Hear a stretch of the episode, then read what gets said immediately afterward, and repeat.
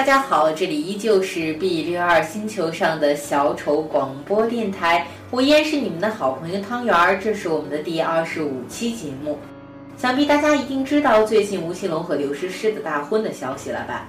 一对璧人能够在茫茫人海里相遇并彼此守望，是一件无比难得的事情啊！年龄的差距好像在爱情面前显得那么的微不足道。九零后的我们拥有会爱他人的能力。也会让自己慢慢在两个人的相处当中成为最好的自己。有人说，前世的五百次擦肩而过，才换来今生的一瞥回眸。就让我们一起珍惜身边的那个他，或者期待那个踩着七彩祥云在路上的他。今天呢，特儿为大家推荐的文章来自于作者海带岛的专访，采访的对象呢是先锋戏剧的编辑廖一梅。文章的题目叫做《为什么谈论爱竟成矫情》。两个莫不相识的人如何成为世上最亲密的人？坦儿想，那可能就是爱情的力量吧。把爱大声说出来，身边的人也会感受到那份来自于你的小确幸。好了，话不多说，文章送给你。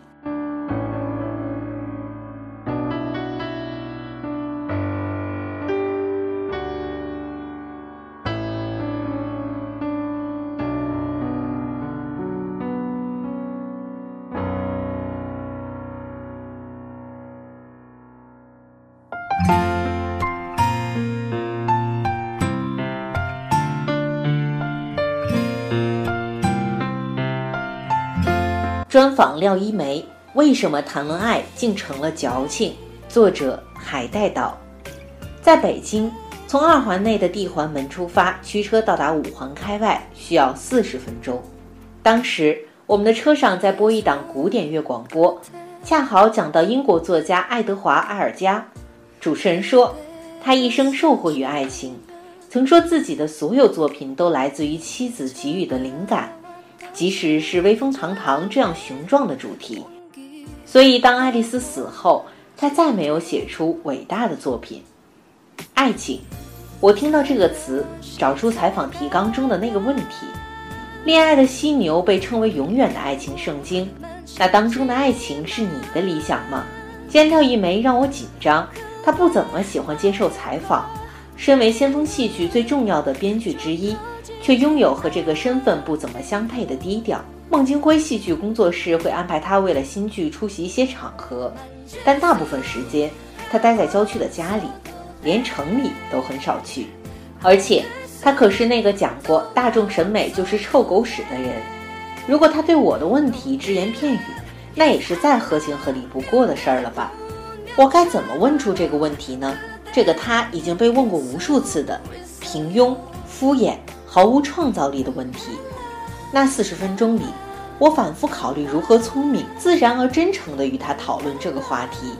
毕竟面对一个陌生人，突然的讨论爱显得太轻浮和廉价了。何况在今天的现实里，郑重而带有痛感的讨论爱已经被判处了矫情。但在戏剧里，在廖一梅这里，爱依旧站在最高贵的一层台阶上，因为现实的规则对他不管用。他要否定这些，去保全那一枚珍贵的琥珀。敢问有哪个学校的剧团没排过恋爱的犀牛呢？我看这部戏的时候是二零零九年，他已经演了十年，成了经典，甚至有人开始对他做版本研究了。那十年里，廖一梅也已经出版了小说《悲观主义的花朵》，写了新戏《琥珀》，甚至参与了电影的编剧工作。犀牛究竟讲了些什么呢？粗暴一点的说。它没有什么剧情，就是一个男孩爱上一个女孩，或者说坚信自己爱上了这个女孩，并为她做了一系列不可能、不正常、不合逻辑的事。细节里充满了与生活之间刻意的距离。男主角是动物园的犀牛饲养员，我想我可能这辈子都见不到一个活的犀牛饲养员。再听听剧里的台词：“你是我温暖的手套，冰冷的啤酒，带着阳光味道的衬衫。”日复一日的梦想，你是我难以忍受的饥饿，你是我赖以呼吸的空气，你感觉不到我的渴望是怎样的向你涌来，爬上你的脚背，淹没你的双脚，要把你彻底淹没吗？上个世纪行将结束的那一年，新婚蜜月后，把自己关在房子里写出这样一部犀牛的廖一梅，完全没有想到过他会演到今天，会如此受欢迎。因为他太个人，但就是因为他离现实太远，所以才能跨越具体的时间。我向眼前这个依然清瘦、依然染着标志性红刘海的原作者求证：犀牛一直演，当然跟他表达的主题有关。他没什么时代局限，你似乎对现实问题不感兴趣。我不写现代主义的戏，他说。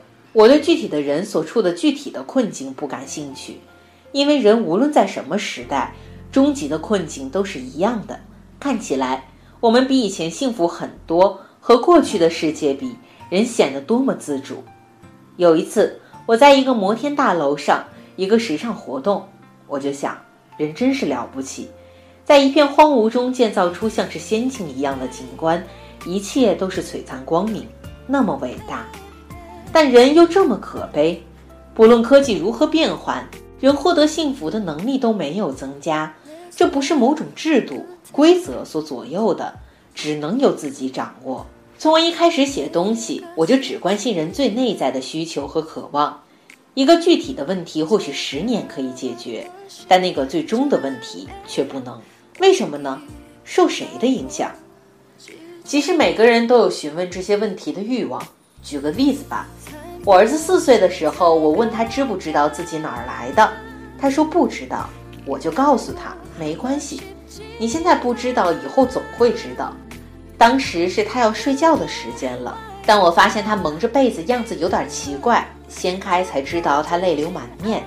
他说自己真的不知道，想不通，他才四岁就会困扰这个问题：我从哪儿来？我为什么来？每个人在最初的时候都想问这个问题，这才是人的基本状态。只是慢慢的，很多现实的问题会磨损这种追问，而我刚刚好没有被磨损，他被保护了。犀牛演了无数个版本，演员们的气质和形象一个个换，群戏也换，他们负责给予观者时代的维度，但男女主角的台词一句都没有改过，它似乎激发着某种最原始迷惑和询问。所有人都想乞讨爱人的理解，剖析自己爱情的真伪，但谁都觉得难堪，觉得这不符合生活，甚至对真相感到恐惧。于是他就替我们这样做了，我们就去剧院里看他怎么喊。别人是否理解，我不在乎。所有人都说廖一梅对他的读者不友好，他也直言不讳地说：“对别人是不是懂我在说什么，我很无所谓，那对我不重要。”但大部分创作者都还是想获得认可。我很好奇，他是刻意营造那种孤傲的形象，还是果真潇洒？认可够了，而且我也不怕被遗忘。写作对我来说不是职业，而是生活的一部分。我每天都写，但发表的东西很少，因为它对我是自救。我不需要对谁负责。年轻的时候，人有很多使不完的劲儿，你必须去发泄，去释放它，否则你会完蛋。大家释放的方式不同，而我什么都不会，只会写。于是我就写。如果不写，可能我已经疯了。犀牛就是原始的，它的激烈甚至是我自己都无法控制的。确实，犀牛是廖一梅最自由的作品，没人干涉它，它也不在意戏剧应该是什么样。北兵马司胡同突然涌来了一批又一批来看犀牛的人，那时候还没有风潮，也没有一大堆炫目的头衔。他和孟京辉像最浪漫的故事里会有的那种情侣，并肩作战，所向披靡。但在琥珀和柔软里，那些尖锐而澎湃的台词少了，因为我的状态变了。琥珀是她怀孕的时候写的，后来的那个结局可能对剧本来说不够好，但当时我想有一个不那么绝望的解决方式。如果状态变了，或许结局就变了。所以我不会回头觉得这里如果怎么写更好。因为每个作品都只能产生在那个时期，人变了，有新的作品就好。一四年，这三部被统称为悲观主义三部曲的剧被冠上“与生活握手言和”的标题连演。柔软之后，他除了帮姜文写了一部分《一步之遥》，就没有其他完整的新作品发表。当然，会有人说廖一梅的创作力在减退。我问他，是因为握手言和了，所以不再写了吗？因为没有对抗了。因为平静是最难传达的，柔软的时候我也拼命工作过，发烧采访，后来突然就放开了，觉得这些都很无所谓，没有特定的缘由。我甚至连剧都很少看，现在也很少有好的剧。不去写，只能说是因为我还没有找到最好的方法去传达这种平静，所以我也没有所谓的写作计划。想写的时候就写，不用压迫自己的表达欲望。或许熟悉他的人听他这样说，会想到《悲观主义花朵》里那个被大家引用了很多次的句子：“我们从年轻变得成熟的过程，不过是一个对自己欲望言行的毫无道理荒唐、可笑，慢慢习以为常的过程。”某一天。当我明白，其实我们并不具备获得幸福的天性，年轻时长期折磨我的痛苦便消逝了。太轻松的交流，我不信任。这样的金句它还有很多，你在微博的搜索框输入他的名字，可以找到无数被截取出的片段。但他是一个不用社交网络的人，对这些引用一笑了之。太轻松的交流都不值得信任，一切非真实的对话方式他都不喜欢。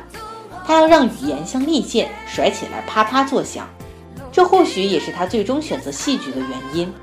那种直接的现在进行时的对话要直戳心脏。他依赖语言，但相当谨慎，就像犀牛中反讽似的说道：“你爱一个人多少不重要，你能说出来多少才重要。说多少你就爱多少。”他深知这就是作家的宿命。语言有迷惑性，也相当有局限。往往无法表达的部分是最精彩的。如果有人能写出这部分东西，那就是一种天赋吧。所以，一百四十个字，你能得到多少真相呢？一个句子，它需要很多准备才能被说出来，但在那种情况下，它出现的太轻易了，我不喜欢。如果不是面对面的交流，会失真。那你和导演之间的交流呢？廖一梅有一个习惯，不和孟京辉一同接受采访。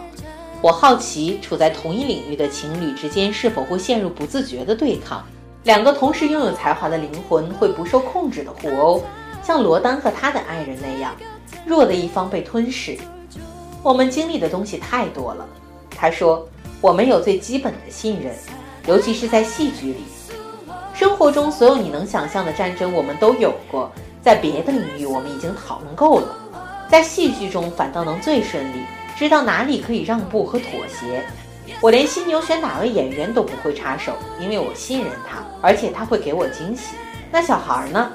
廖一梅和史航一起写过一本儿童文学，叫做《魔山》，是他送给儿子的礼物。他说那就是一个当时的礼物，之后不会再写。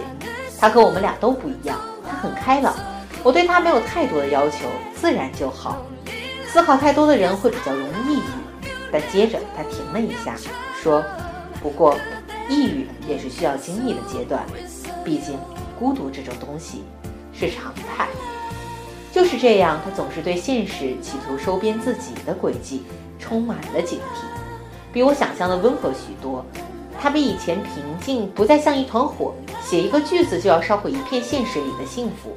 但他仍然说，达到世俗的幸福是很容易的，你很认真，足够努力，足够聪明。坚持自己，付出全部心血，都能达到世俗的幸福，但本质上的幸福，我没有见有人达到。这些话听起来不属于不断翻滚着向前的生活，更像被拧在树枝里的细词，抽空了时间的意义。很多人能想象一种有仪式感的生活，但很难去践行，所以人们把严肃而有痛感的谈论爱视为矫情。但廖一梅却始终身处如此这般的生活里。这也是为什么我说现实的规则对他是失效的。他仇视那些表面的幸福，对常态的现实毫不留情地说了那么多不信任、不在乎、没兴趣，就是为了维护他最在意的那种有痛感的爱。